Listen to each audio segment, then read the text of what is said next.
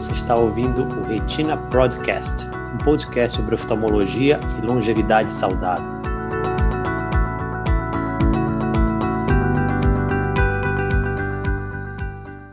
Nós estamos aqui então para chamar o doutor Edmundo. Boa noite, doutor Edmundo. Boa noite, boa noite, Thaís. Boa noite, Boa noite. Estamos aqui novamente para conversar sobre óleo de silicone e gás, né?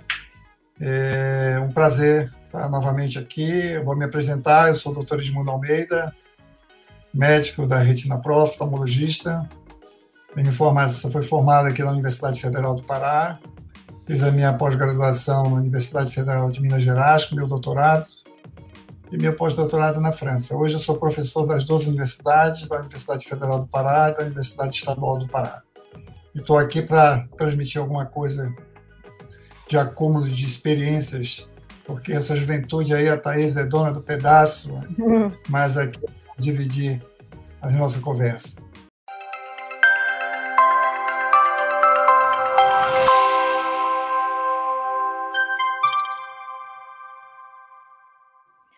É, esse assunto, como eu estava falando para vocês, não sei se no início da live deu para se estava live ou não, mas só para lembrar que esse assunto que a gente traz sempre está presente nos nossos chats, então é, o uso de óleo de silicone de gás na cirurgia de retina é um assunto de extrema é, dúvida que existe entre os pacientes, então eu gostaria de começar perguntando primeiro para o doutor Edmundo o que seria a cirurgia de retina, né? Como é que é feita a vitrectomia, o que consiste essa cirurgia, antes da gente falar sobre o gás e o óleo. Perfeito. Normalmente a cirurgia de retina tem várias indicações conforme cada caso. Uma é passar uma faixa de silicone em volta do olho, né, fixando em volta do olho e drenando o líquido que está embaixo da retina. E a outra técnica é a vitrectomia, que é o nosso assunto de hoje, que a gente remove toda a geleia vita, quer dizer, o nosso olho ele dentro dele ele tem um, uma gelatina que eu sempre para os meus pacientes eu digo que é uma goma de tacacá porque é transparente e é viscoso, né? Ele, é, ele é viscoso. Então, as cirurgias, quando indicado de vitrectomia, a gente remove toda esse, essa, essa gelatina e aí tem dois passos, né? Da gente introduzir ou gás ou óleo, que é o momento da nossa conversa.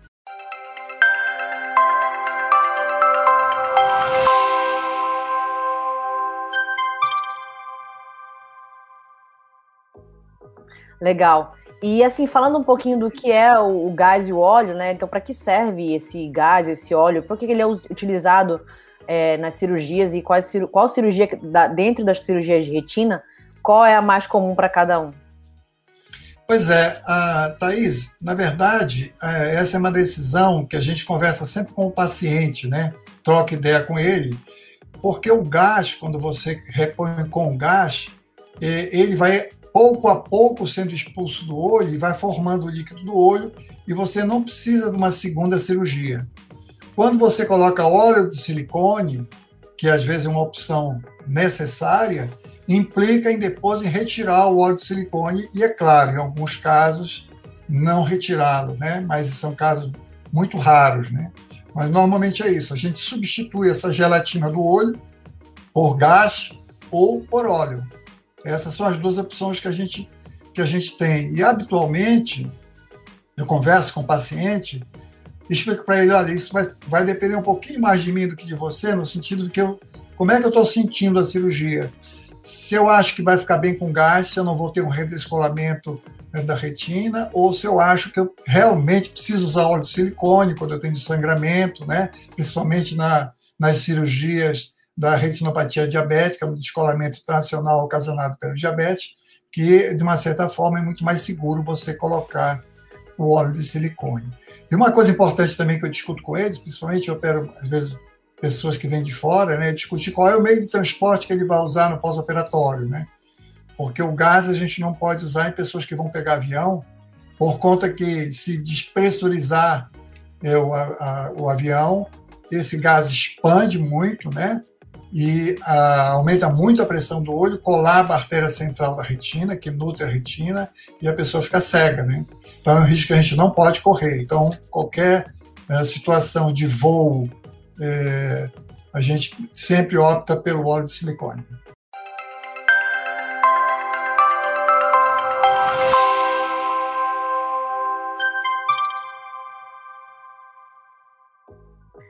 Legal.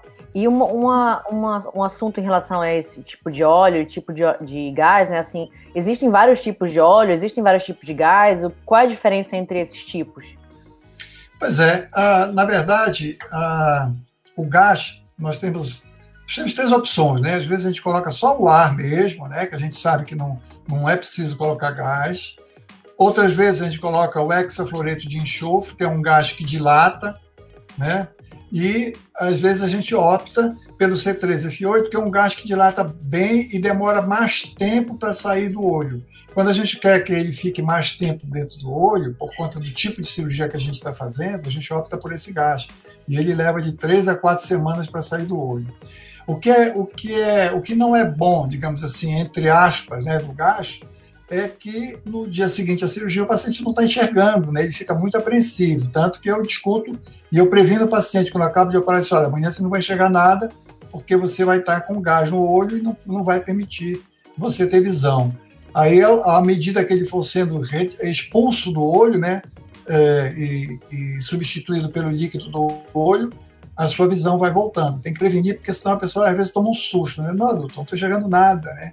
Já o óleo de silicone tem essa vantagem. No dia, no dia seguinte da cirurgia, obviamente, se não teve nenhuma complicação, você tem uma, um paciente já enxergando alguma coisa, que aos poucos vai melhorando com, com o tempo, mas é, tem essa diferença. Né? Então, isso é uma coisa que a gente tem que discutir muito com o paciente, o que, é que eu vou usar. Outro, outro detalhe também importante, para esclarecer para os nossos internautas, é olho único. Né? O olho único, você vai deixar quatro semanas o paciente sem enxergar, né? o paciente só tem um olho, está com descolamento de retina. Você opera, você vai colocar gás ou óleo, né? Você coloca gás, ele vai ficar quatro semanas tateando, é, sendo ajudado por uma pessoa até para comer, né? Até para tomar banho. Já o óleo não, ele, no dia seguinte você já tem uma, uma, uma, visão que permite isso, a pessoa comer, a pessoa tomar seu banho, né? Então, essa é uma coisa que a gente tem que discutir muito bem no pré-operatório, é, para não ter surpresa de descontentamento do paciente. Né? Tem que esclarecer bem o paciente a respeito disso.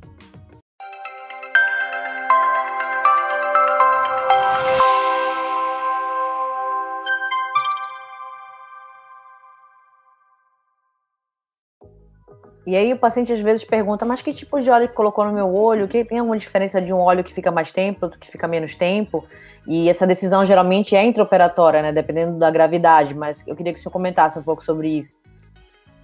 Pois é, esse óleo que a gente usa, normalmente nós temos de mil, dois mil uh, e cinco mil, né? Acho que é isso, são as três formas que a gente usa, né? É, ele, ele, ele é mais fluido, digamos assim, né? Do, do mil até para cinco mil. Então, cinco mil é um óleo mais denso. A gente opta pelo cinco mil aqueles casos graves, gravíssimos, e que você sabe que você vai precisar ficar com, com um bom tempo desse óleo dentro do olho, porque com o tempo, esse óleo de mil ou dois mil, ele vai emulsificando, ele vai formando mais bolinhas e vai começar a atrapalhar a visão do paciente. Então você tem que remover. Mas quando você precisa desse óleo dentro do olho para manter a retina colada durante muito tempo, você tem que optar pelo 5000, que é um óleo que dura mais, né? é, você fica é, emulsifica muito menos, né? Então Às essas indicações o grau fica um pouco maior, né, também do, do, Sim, sim, sim. Todos eles induzem um grau, né? Todos eles induzem um grau e o grau fica realmente maior. Mas é uma coisa também que você tem que discutir com o paciente. Às vezes, é que eu digo, às vezes a gente discute, conversa com o paciente e durante a cirurgia, né, a gente faz uma opção melhor pela experiência de cada um, né? Cada um tem a sua experiência e olha, isso aqui não vai ficar bom com gás, isso aqui vai ficar bom com óleo mil, óleo dois mil, óleo cinco mil. Vai ser uma decisão é, profissional, né, baseado na experiência, baseado nos estudos científicos, o que é que funciona melhor. Né?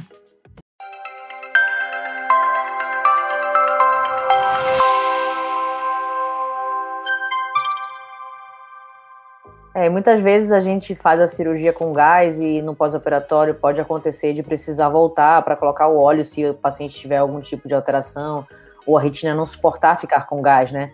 Mesmo que no intraoperatório a gente saiba que a cirurgia foi boa, foi, foi tudo tranquilo, dentro do esperado, né? Pelo processo de cicatrização, às vezes o paciente que tem miopia muito alta, já tem um descolamento há mais de seis meses, então Muitas vezes a gente opta pelo gás, né? Às vezes paciente jovem, paciente que a gente sabe que vai fazer a posição no pós-operatório, mas mesmo assim pode surgir surpresas de ter que voltar para colocar o óleo, né? Sem dúvida. E você falou uma coisa importante aqui que precisa ficar claro: é a posição que o paciente tem que ficar, né? quer seja com óleo, quer seja com, com gás, é o que a gente chama de face down, né? É, nesta posição, olhando para o chão, né? Eu costumo dizer que é uma posição de humildade, né? Você vai exercitar a sua humildade, você vai ficar assim, né? Olhando para o chão. Se você quiser colocar um tablet para você ficar vendo filme, para você olhar o seu celular, o seu WhatsApp da vida, você pode, mas você não pode ficar nesta posição aqui, porque deixa de ter contato do óleo ou do gás empurrando a retina, mantendo-a colada enquanto cicatriza o laser que a gente faz. Então isso é fundamental, esse pós-operatório, né? Ou também uma outra forma que a gente tem, é, e sim, lembrando que a pessoa tem que dormir de bruxo, né? Ela não pode dormir de peito para cima. Ela tem que dormir de bruxo pelo mesmo motivo. Tanto o óleo como o gás ficar empurrando a retina, mantendo-a no lugar. Né? Tem umas macas apropriadas para isso, aquelas macas semelhantes a de massagem, né, que tem aquele buraco aqui no meio, para você descansar as costas. Né? Eu costumo dizer para o paciente assim: olha, contrate uma, um boa massoterapeuta, fazer uma massagem, porque o que incomoda no pós-operatório é a posição, realmente. É muito incômodo. Mas você falava aí e que às vezes a gente tem que voltar com o paciente para a sala de cirurgia, isso pode ocorrer. Quando a gente coloca gás, o gás à medida que ele vai absorvendo, e às vezes o paciente também não faz a sua parte, que é ficar no, no face down, né, no olhar para baixo, aí você tem que reoperar e colocar no segundo momento. Quase que sempre a gente usa o óleo de silicone, que é a forma mais segura, digamos assim. Lembrando sempre, colocou óleo de silicone, implica em uma nova cirurgia, que é retirar o óleo de silicone, salvo aqueles casos que você tem um olho único, só tem um olho, e você sabe que se você remover o óleo de silicone, você pode ter um redescolamento. Às vezes é impossível de operar depois, então a maioria das vezes você retira o óleo. Né?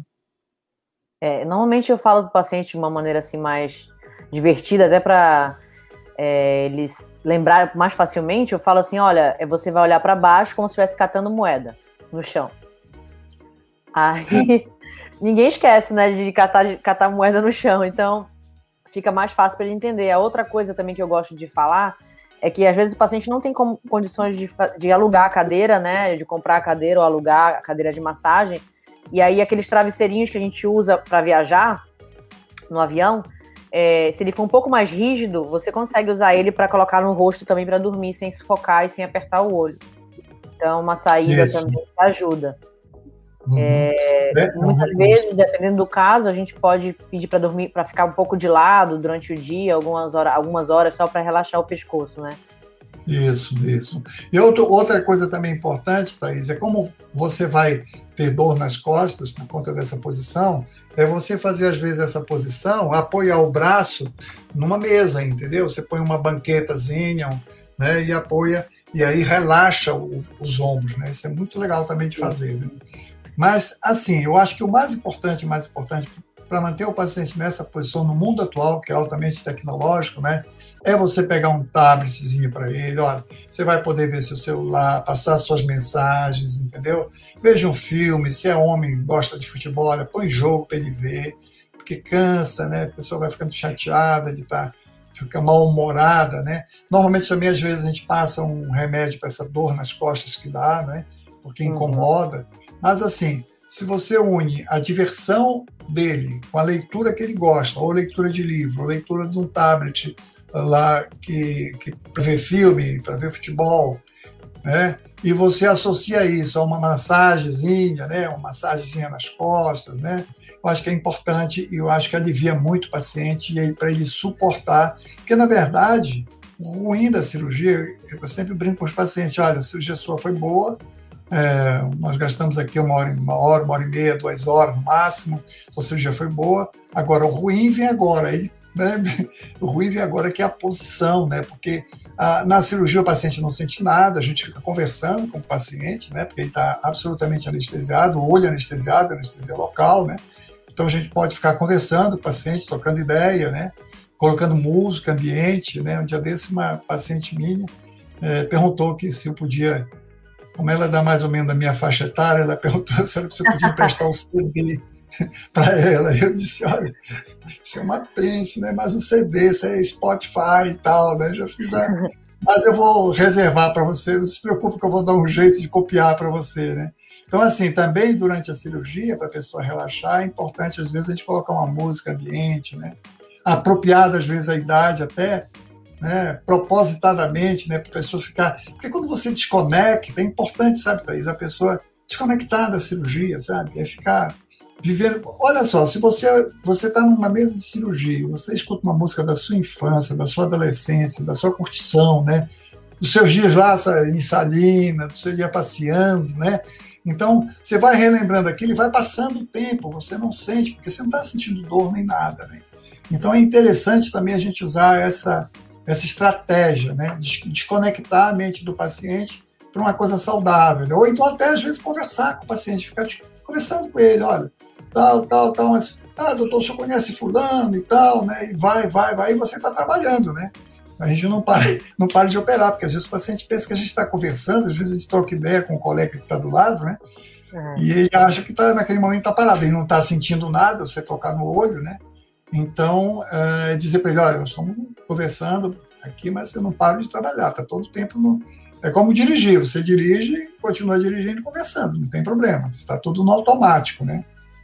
Então, eu, eu, costumo, eu costumo também é, conversar bastante com o paciente na cirurgia, porque qualquer movimento brusco que ele faça pode realmente levar a algum sangramento, alguma a, alteração na hora da cirurgia. Então, principalmente cirurgia de mácula ou cirurgias mais, mais difíceis, né, cirurgias mais delicadas, eu costumo deixar o paciente também um pouco sedado para poder ter esse controle de falar com ele. Não mexe agora, fica quietinho, né? Não levanta e é, tal. Eu vi você fazer um dia desse na sala de cirurgia, você diz assim, olha, e agora eu vou ficar conversando com você, porque eu quero você bem acordado. Nesse momento, eu não quero que você mexa.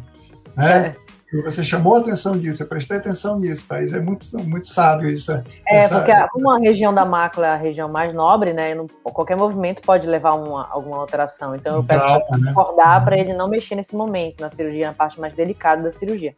Agora, logicamente, paciente que está com pressão alta, paciente mais agitado, geralmente é o paciente mais jovens, a gente acaba cedendo mais, pra, até mesmo para ter uma menos agitação na cirurgia, né? Então, isso tudo a gente conversa com o anestesista e, e consegue entrar no equilíbrio aí da equipe, né?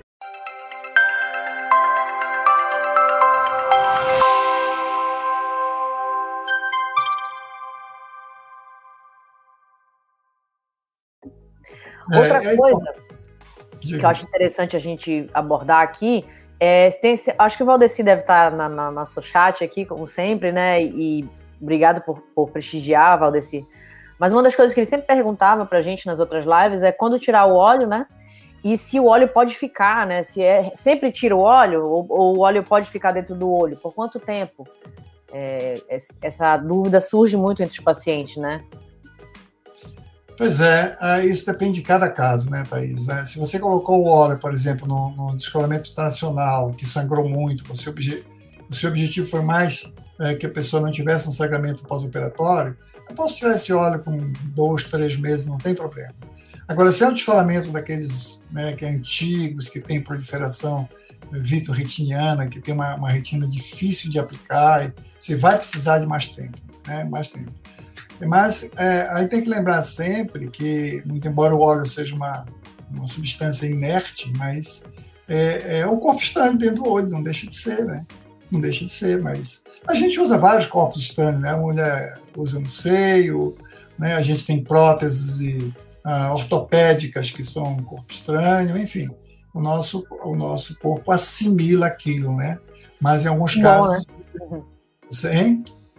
Que bom, né, que a gente consegue. É, exatamente, que bom, que bom. E às vezes, e às vezes você tem outras situações que você deve tirar por conta de complicações, né? Toda cirurgia é, tem, tem complicações, não podemos dizer que toda cirurgia é 100% segura, né? Por conta de que complicações existem. Complicações no pós-operatório também existem, né? Às vezes você coloca um gás que, que expande muito, aumenta a pressão do olho, né?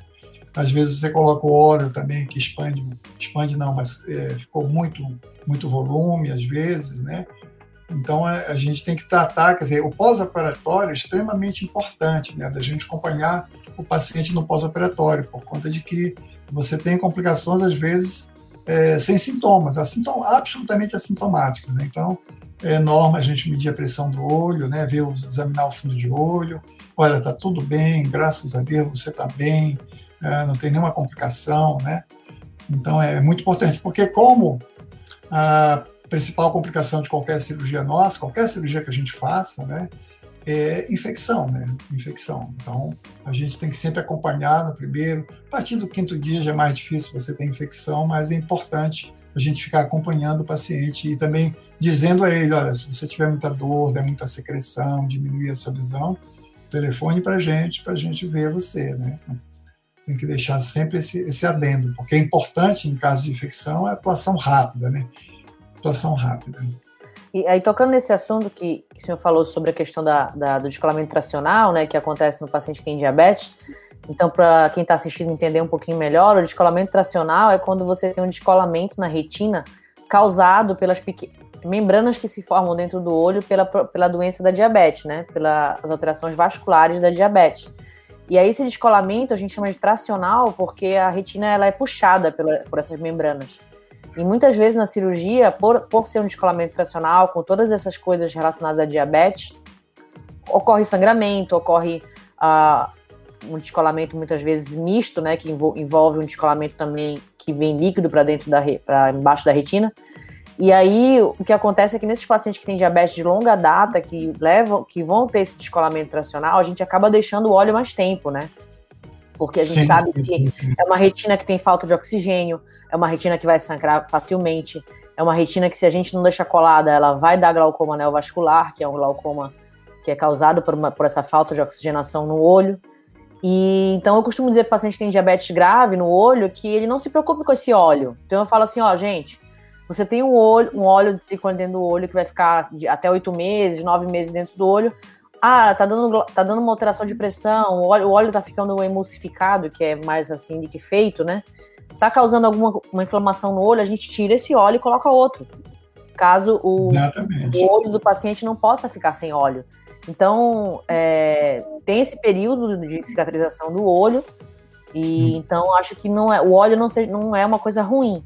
Eu costumo falar para paciente que a gente, quando escolhe colocar óleo, é porque a diabetes já está numa fase tão avançada que se a gente não colocar o óleo, a cirurgia não vai resolver sozinha né? Com certeza, com certeza. E às vezes, Thaís, durante a cirurgia que a gente vai retirando o óleo, a gente vê a retina já descolando, né? Então isso é lamentável. A gente tira aquele óleo, coloca, faz laser de novo, né? E coloca o óleo novamente. Explica o paciente, olha, eu estava retirando seu óleo, mas realmente estava redescolando a sua retina, tive que introduzir o óleo novamente. É um recurso que a gente tem que usar, né? Obrigatoriamente.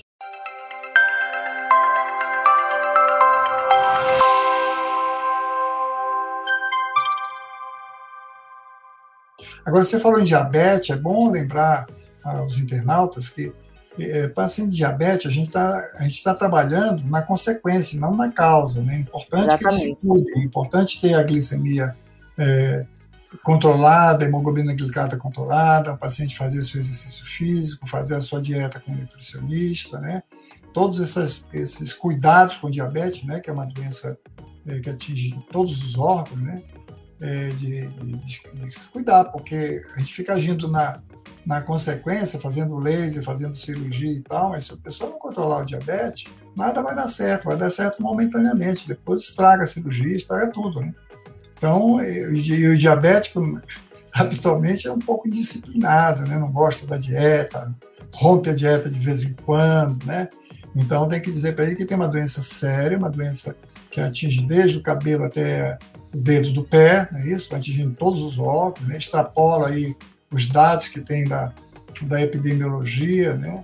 É, falando da gravidade, da, da incidência do infarto, do AVC, né? trombose, enfim. Então tem que esclarecer bem o paciente que a gente está tratando na consequência, não na causa. Né? Então é preciso que ele esteja bem controlado.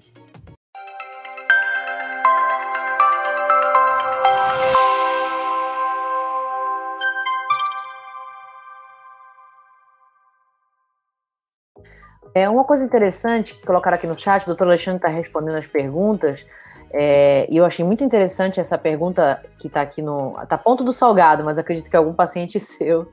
É, Ele falou, doutor Edmundo, quando essa gelatina começa a derreter, é que começa a aparecer as moscas volantes? Eu acredito assim que o paciente está com óleo de silicone e começou a ver moscas volantes. Ele quer saber se de repente isso indica que o óleo está na hora de tirar. Isso é uma, acho que interessante comentar.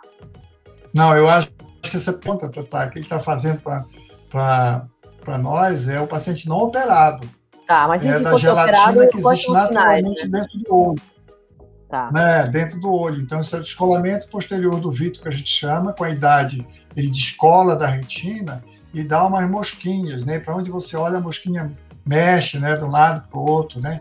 Então é preciso sempre nesses casos ir ao oftalmologista fazer o mapeamento de retina. Isso já foi objeto de lives passada aqui, é, que você precisa ir ao oftalmologista que faça um, um retinólogo, fazer um mapeamento de retina e verificar se essas moscas volantes que a gente chama, esses pretinhos que aparecem no campo visual, se são normais de descolamento de vítreo, que todos nós vamos ter um dia, ou se é oriundo de roturas, às vezes na retina, né, que vão levar a um descolamento de retina. Então, é um dado assim muito importante. No primeiro Mas momento, que já fazer... tem óleo de silicone e que tem. Quais são os sintomas que ele pode ter de que ele acha que o óleo pode estar já na hora de tirar? Isso que eu gostaria que o senhor comentasse também. É, os sintomas, na verdade, Thaís, do o óleo de silicone, como é um óleo transparente, né? ele não dá, ele não dá um sintoma, é, a não ser quando ele emulsifica, né, que forma aquelas bolinhas, né? Sabe, tô, toda vez que eu deito, eu vejo a minha visão vai embora e fica aparecendo umas bolinhas, né? Que é a emulsificação do óleo de silicone. Fora isso, ele tem as complicações do óleo, são o aumento da pressão do olho, né? Que às vezes dá, que às vezes você tem que remover o óleo até de uma forma mais apressada por conta da pressão aumentada do olho. É, mas como ele é transparente, né, normalmente o paciente não, não, não refere muita coisa, não. É, tem uma pergunta interessante é, do Sérgio aqui também, que ele fala, é, boa noite, é possível retirar o óleo totalmente ou ainda fica algum resíduo? Isso pode levar a alguma complicação a longo prazo? É, eu tenho, eu tenho até uma paciente que recentemente, nós operamos até junto ela, e ficou uma bolinha de silicone, e ela me perturba com essa bolinha com razão, né? Doutor, mas toda vez que eu deito, tem essa bola que aparece, essa bola. Não, essa bola não vai te causar nada, mas a única forma de, de, de, eu te ajudar, se essa bola estiver incomodando muito, é, é, operar, é tirar essa bolinha de silicone. Às vezes fica, né? A gente vai tirando, tirando, tirando, e às vezes essa, fica uma bolinha atrás do cristalino, atrás da lente, que a gente não consegue ver na hora, né? Porque está atrás da íris, por exemplo, então a gente não consegue ver, né?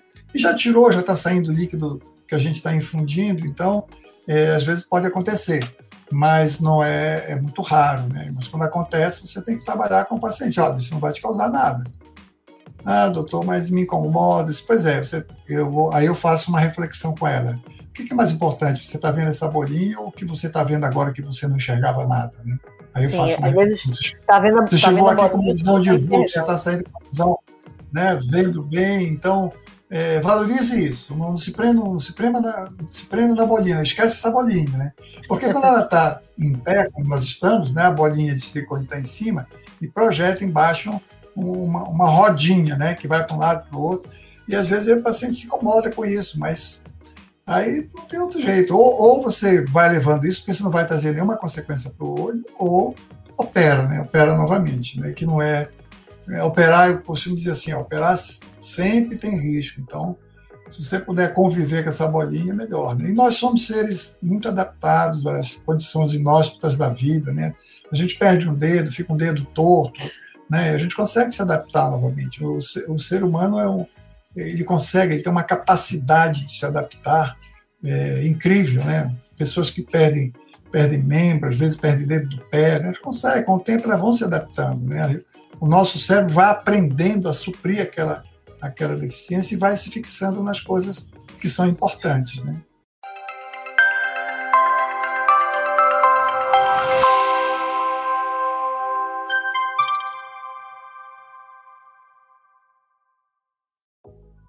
Agora, uma coisa interessante também de comentar sobre o óleo de silicone, é, já, o senhor já falou sobre a questão do, do aumento da pressão que pode acontecer, de ele inflamar, emulsificar.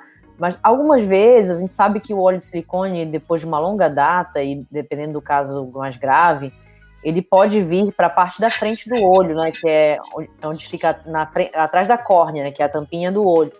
E aí o paciente, a gente olha o paciente e vê que está tudo branco, né, na, essa parte preta do olho fica branco, porque o óleo foi para a parte da frente, né? Isso causa, uhum. às vezes, pressão alta do olho na, a, rapidamente e dor. Então, tem até um comentário aqui é, falando que se pode é, o óleo tá, tá muito tempo, ficou essa mancha branca e não consegue ver o fundo de olho, né? Porque essa mancha branca tá na frente da visão. Então, eu queria que você comentasse um pouco dessa questão das complicações do óleo de silicone a longo prazo, né? O que, que, ele, que pode ser feito, o que, que acontece. É, é, Thaís, é, quando ele emulsifica e vem para essa parte da frente do olho e fica atrás da córnea, né? O risco é aumentar a pressão do olho e, com o tempo, perder a transparência da córnea. Então, isso é uma coisa que a gente tem que ter muito cuidado, porque uma vez perdida a transparência da córnea, você tem que fazer um transplante de córnea. Então, é, óleo na câmara anterior, a gente chama, óleo atrás da, óleo atrás da córnea, ele deve ser sempre removido. É claro que não de imediato, mas a gente vai acompanhando o primeiro sinal de falta de transparência, é, começa a diminuir a transparência da córnea, onde ele está em contato, né? aí você já tem que indicar a remoção do óleo. Nem que seja para injetar de novo ele lá atrás, né? Às vezes você, eu falei ainda agora, né? Às vezes você vai tirar o óleo é, de onde, tá, onde fica a geleia vítrea, né? E aí começa a redescolar a retina, você não tem outra opção, você tem que reaplicar a retina novamente, fazer laser e injetar óleo novamente.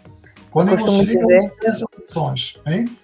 Eu costumo dizer para meus pacientes que é sempre é bom que acompanhe com o mesmo médico que operou, porque a gente que operou sabe o caso, né? A gente sabe a delicadeza do caso, a gente sabe a gravidade, e muitas vezes o paciente perde acompanhamento, acaba indo uh, fazer a cirurgia da remoção do óleo com outro colega, ou às vezes a gente mesmo faz a remoção do óleo de uma cirurgia feita por outro colega em outro estado. E realmente que quando a gente não fez a cirurgia, a avaliação intraoperatória é a mais importante e mesmo assim a gente não sabe como foi a cirurgia anterior. Então, é, já operei casos assim de paciente que estava dois, três anos com óleo de silicone, causando glaucoma e, e, e vindo para a parte da frente do olho, em que o paciente jovem. Então, eu sempre falo, vamos tentar, a gente vai fazer o melhor.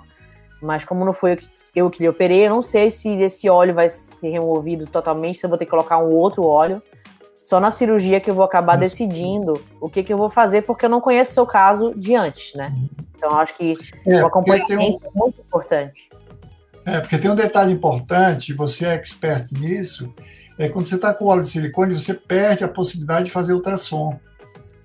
Então, às vezes, você não tem esse óleo fica na frente, você não consegue ver o fundo de olho, e o recurso que é o ultrassom que a gente usa habitualmente quando não consegue ver o fundo de olho, você está impedido porque o óleo de silicone é um isolante acústico, né? Então você não consegue ver o fundo de olho. Então, numa situação dessa, você não sabe o que está aí por trás, né? Você tem que entrar na cirurgia dizendo, olha, não sei o que eu vou encontrar, né? Eu vou remover o seu óleo. Se a sua retina estiver colada, ótimo, vamos substituir por gás ou, ou ar ou mesmo é, o líquido que é o BSS que a gente usa.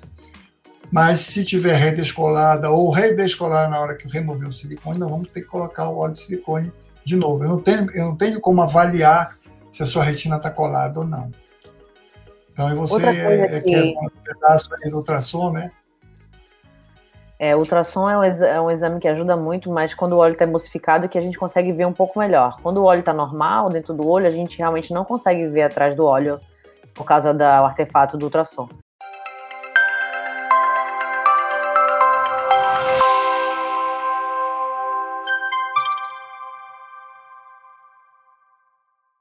Agora, tem uma pergunta interessante aqui da Eliana Cirilo, que ela falou o seguinte: ah, pode permanecer o óleo de silicone por toda a vida?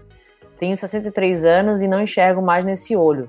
Então, assim, aquela questão do um paciente que fez a cirurgia, não sei quantas vezes, né? Se foi feito mais de uma vez, e que acabou, na verdade, essa visão não sendo recuperada e o óleo de silicone está inerte ali dentro, né? O que, que faz, se pode ficar a vida toda ou não?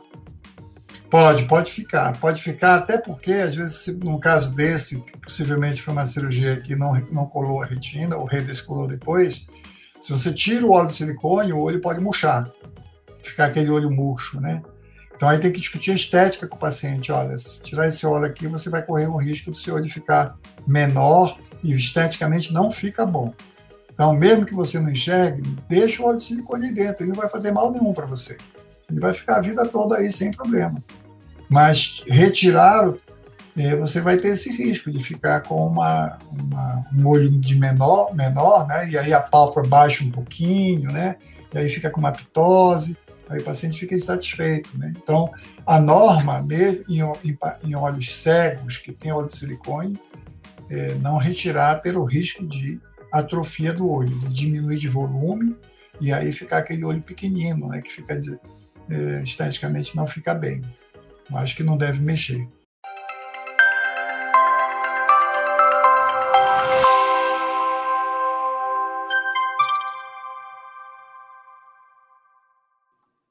É, tem um comentário da Maria Cristina que eu achei super, super é, essencial aqui para essa live, que a gente está falando desse acompanhamento, de quanto é importante a, a gente ter essa relação médico-paciente né, de confiança. Então, ela colocou que a importância de confiar no médico e assim continuar sempre com ele. Lógico que eu sempre costumo falar para meus pacientes: olha, eu não tenho medo de segunda opinião, eu acho que o médico tem que deixar o paciente à vontade, ah, mas essa confiança de poder falar o que quer falar, perguntar o que, o que precisa saber e ter essa confiança na, na, no seu médico é muito importante, até mesmo para você não perder o acompanhamento, né? É verdade, Thaís. É... Mas aquelas opiniões seguras, né, é, que você pode ter, elas são sujeitas, às vezes, a serem modificadas, né, porque não, não custa nada você pedir. As, é, as grandes certezas, às vezes, são inimigas da verdade, né? Isso era o Nietzsche que falava, né? Então, você não tem. Você está tão certo, né?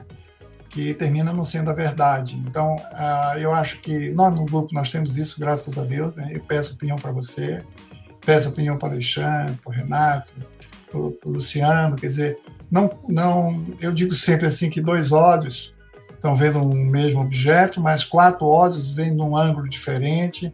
Então, é possível que acrescente alguma coisa. Isso também dá segurança para o paciente, sabe?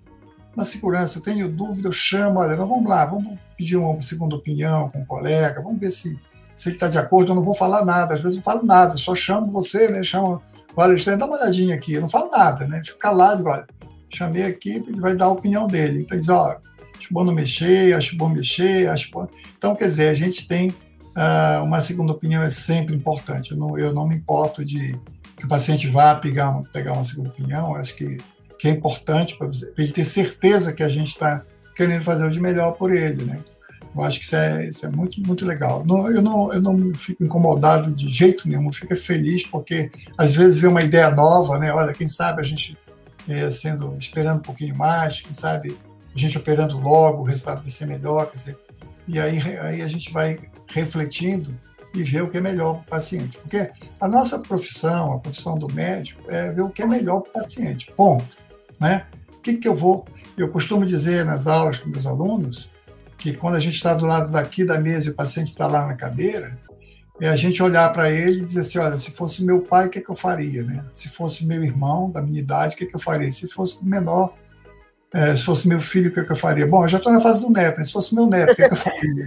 então, então, assim, aí eu não tenho medo, eu posso até errar na minha indicação, mas eu fiz o de melhor que a minha consciência mandou, sabe? Eu acho que isso é importante na medicina a gente tem que usar sempre esse raciocínio, porque às vezes tem exames invasivos, né? Se fosse meu irmão, será que eu pedi, pediria, né? Trataria dessa forma, de outra.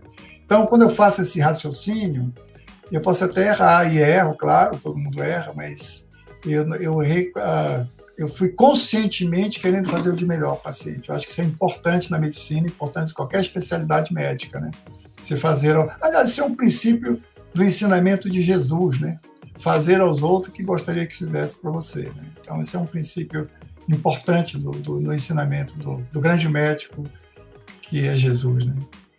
Dentro dessa fala, é, doutor Edmundo, eu, sempre tenho muito orgulho de estar junto, porque a gente se conhece há muitos anos, eu estava aprendendo ainda quando a gente se conheceu, e quando a gente discute caso, é uma honra a gente poder discutir caso e decidir junto as coisas, e uma das coisas que eu que sempre vem na minha mente é isso, que a, a medicina hoje em dia é muito globalizada, né? Então, acontece muitas vezes do paciente achar, ah, eu estou em Belém e não vou conseguir operar, e hoje em dia a gente sabe que os melhores aparelhos a gente já tem, melhores equipamentos, os médicos especializados, e não precisa mais ficar viajando tanto assim para conseguir uma, uma cirurgia de retina.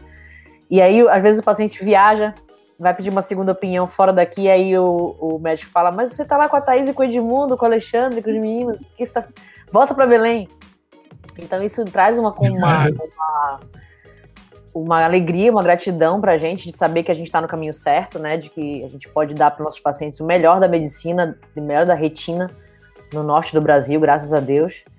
E dentro dessa, dessa, dessa fala também da questão da, do paciente, da relação médico-paciente, é, o paciente acaba sendo quase um parente, né? Eu falo que a gente casa com o paciente que a gente opera de retina. É, há uns 15 dias atrás, 20 dias atrás, eu operei uma senhora de 90 anos e eu falei que eu ganhei uma bisavó. Né? Então, a gente cria um vínculo, um laço, e quando. Com certeza. Gente... E por isso que a gente sofre também, né? Exato. Sofre então... quando a gente não consegue êxito, né? É muito triste, né? A gente fica muito mexido, né? É, é, quando, e... quando não tem o que fazer, né? Não tem o que fazer. Olha, realmente, eu tive recentemente uma paciente que eu tive que dizer para ele, né? Dizer, olha, esse trauma que você teve foi tão grave que não tem o que fazer. Né? Tem que realmente tirar o olho, colocar uma prótese, porque não tem, não tem como reconstruir isso. Mas ele já tinha vindo de uma outra opinião, né? E eu, eu, eu reafirmei que realmente a, a, a ideia seria essa. O que é importante, sabe, Thaís? É, sempre referi para os pacientes, isso vai importante lembrar os internautas ouvirem, é que existe uma doença chamada oftalmia simpática, que é causada pelos traumas penetrantes. Né? Você teve um corte no olho, né? e você começa a perder a visão do outro olho. Foi assim que o Braille ficou cego, né? que ele teve um trauma mexendo na, na cela do cavalo e perdeu o olho. Então é sempre importante ter em mente isso, né? que um, um paciente que tem trauma perfurante se começar a ter baixa visão no outro olho, é de imediato é, recorrer ao oftalmologista, porque pode ser, é raro acontecer isso, né? mas acontece. acontece. E essa é a importância do, de cuidar dos dois olhos, né? Ah, mesmo o outro enxergando menos, o, outro, o olho que está enxergando mais tem que ser cuidado como uma, uma grande joia, né? Uma joia rara. Então eu costumo é. dizer, fazer exames periódicos, às vezes a gente faz um laser preventivo se tiver alguma alteração, então, quando a gente está vendo o paciente com frequência, a gente consegue, às vezes, agir de uma maneira precoce e salvar a visão para que não aconteça o que aconteceu no outro olho. Então, isso é uma coisa muito importante. É importante, porque às vezes você, por exemplo, pega um caso de escolamento de retina, né? Você examina o outro olho, vê se não tem lesões degenerativas predisponentes a descolamento de retina. Você já trata com laser, você já faz uma profilaxia, né, que a gente chama, né? Isso. Então é importante isso, sempre examinar os olhos. Isso aí é fundamental, fundamental.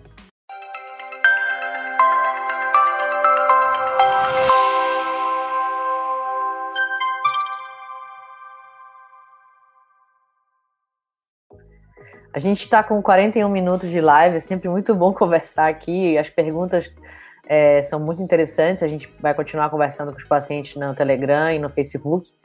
E para terminar a live, eu queria que o senhor fizesse um, desse um recado para os internautas sobre essa questão do óleo de silicone do gás e, e deixar uma mensagem final aqui para a gente terminar a live.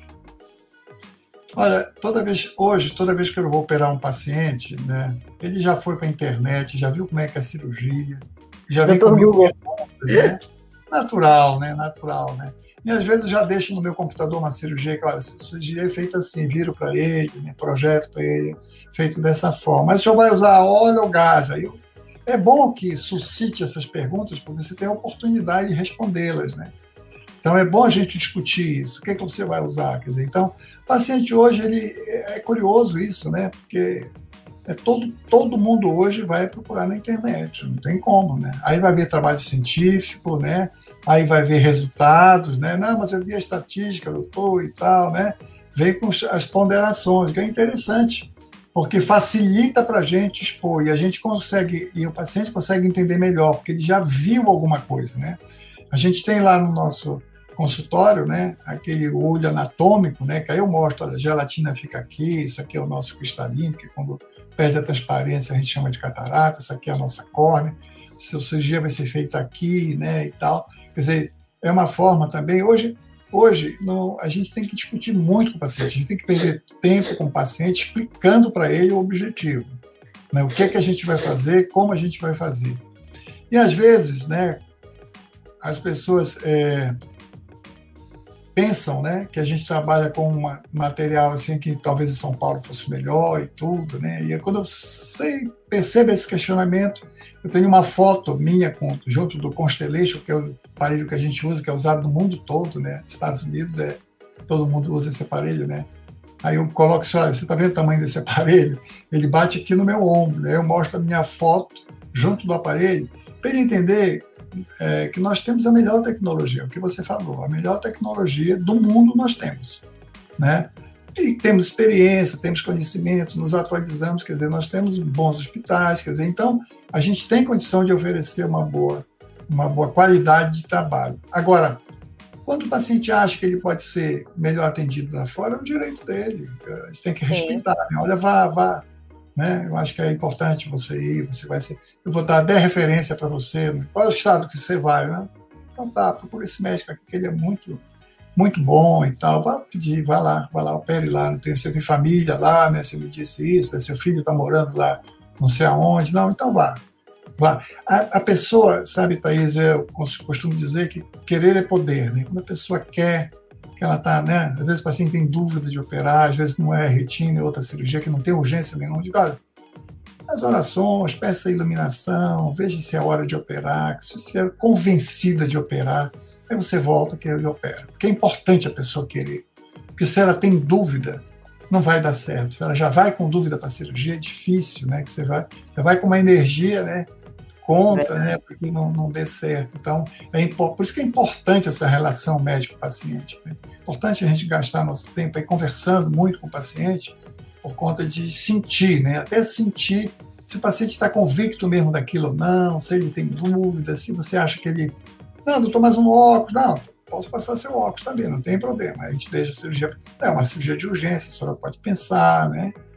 Conversa em família, né? Às vezes conversa com o filho, conversa, né? Para poder discutir uh, sobre a melhor forma de você ser atendida. Mas eu preciso que você queira. Se você não quiser, não adianta. Aí eu aponto assim para o filho: não adianta o filho ficar lhe empurrando aqui, não. Eu não vou lhe empurrar, nem seu filho vai lhe empurrar. A senhora que tem que querer, né? Ou o senhor que vai ter, vai ter que querer. Porque existem situações que não, a gente empurra porque vai complicar. Aí é diferente. Agora, você precisa fazer, porque o seu olho vai começar a doer, você vai ter problema é, por não operar. Então, eu preciso, às vezes, dar uma empurradinha, né? Mas são casos muito pontuais, né? Muito pontuais. Muito obrigado, Mundo. Uma honra estar aqui com você sempre nessas lives. E vou, eu, vou lhe, eu vou tirar aqui para a gente dar os recados finais. Boa noite. Obrigada. Obrigado pela participação. Um abraço a todos os internautas. Boa noite. Boa noite a todos que ficaram até o final. Muito obrigado pela participação na nossa live mais uma vez. Lembre-se que quarta-feira que vem nós temos outra live às 20 horas aqui no YouTube. Vocês podem, no, na descrição do vídeo, se inscrever no nosso canal e também ativar o sininho para receber o alerta desse vídeo. E além disso, tem os links para as comunidades do Facebook e do Telegram, que a gente pode interagir com vocês. Fiquem à vontade para participar e chamar os familiares e amigos para participarem também. E até a próxima live. Obrigado pela participação de todos. Boa noite.